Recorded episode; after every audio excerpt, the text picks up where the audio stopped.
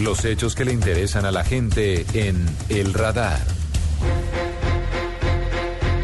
Hemos escuchado cuál es el plan del gobierno para atacar el virus chikungunya, lo que ha ocurrido en Maates y en otras zonas del departamento de Bolívar y ahora queremos contarles, no sobra hacerlo en reiteradas oportunidades, qué es este virus, cuáles son los síntomas y cuál es su tratamiento. Y por eso saludamos a la doctora Yasmín Pinzón Suárez, es jefe del Departamento de Epidemiología de la Clínica de la Universidad de La Sabana. Doctora Pinzón, buenas tardes. Buenas tardes. Gracias por atendernos. Primero quisiera que nos contara a todos qué es el virus chikungunya. Bueno, entonces esta es una enfermedad infecciosa causada básicamente por un virus de la familia alfa virus eh, y que se transmite por un vector que en este caso es el zancudos Aedes ¿Se saben cuántas partes del país se encuentra este vector, este zancudo? ¿Se encuentra solamente en temperaturas templadas y cálidas o está en todo el territorio? Eh, básicamente el zancudo se encuentra en un metraje por debajo de los 2.200 metros a nivel del mar. Y aunque estemos en el trópico, es la exposición, digamos, que está identificado el zancudo y sin el zancudo pues la enfermedad no se puede presentar. No hay contagio de persona a persona, solamente si alguien es picado por el Aedes aegypti habría ese problema. Por el exactamente. Entonces, la picadura se presenta básicamente por medio del zancudo. Entonces, lo que hace el zancudo es que pica eh, a la persona eh, con el, virus, esa persona enferma y el riesgo que existe es que esa persona enferma, pues otro zancudo o el mismo zancudo, pues pique a una persona sana y se transmite la enfermedad. Y se transmite. Por eso se amplía tan rápidamente la epidemia, por eso comenzamos con cuatro casos, al día siguiente ya vamos en mil casos y podría así seguirse ampliando en los próximos días.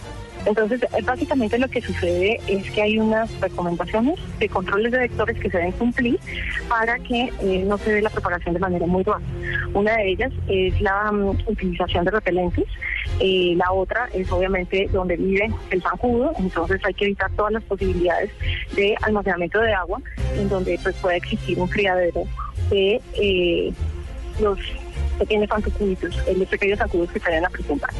Entonces, y los polvillos en el caso de las personas enfermas. Si todos estos vectores se controlan, pues obviamente la propagación de la enfermedad va a ser mínima.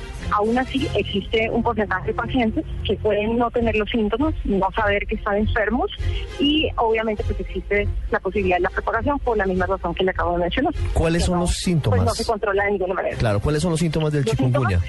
Entonces, eh, dentro de los síntomas tenemos síntomas que son típicos y otros síntomas que son atípicos. Eh, los síntomas típicos son los más frecuentes en, este tipo de enfermedades y básicamente se da por dolor de cabeza, cefalea, poliartralgia y eh, la presencia de fiebre alta. Los cuadros atípicos podemos encontrar mareo postural, podemos encontrar dolor abdominal y náuseas principalmente.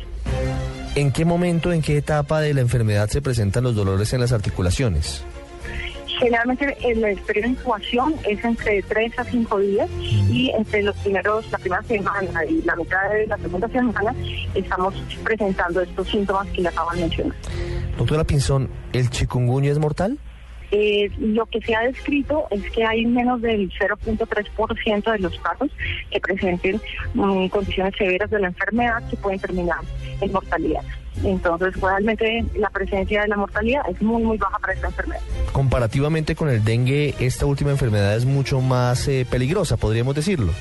Mm, no, eh, considero que son dos enfermedades diferentes, mm. eh, tienen, digamos, síntomas diferentes, pero en este caso la enfermedad de chikungunya es una enfermedad que puede ser mucho más leve, eh, con síntomas y por la presentación de la mayoría de los casos con relación al dengue. Claro. En algún momento, y esta es la última pregunta, doctora Pinzón, el virus eh, terminará su pico de expansión y de nuevo eh, desaparecerá o tenemos que acostumbrarnos a que el chikungunya llegó para quedarse?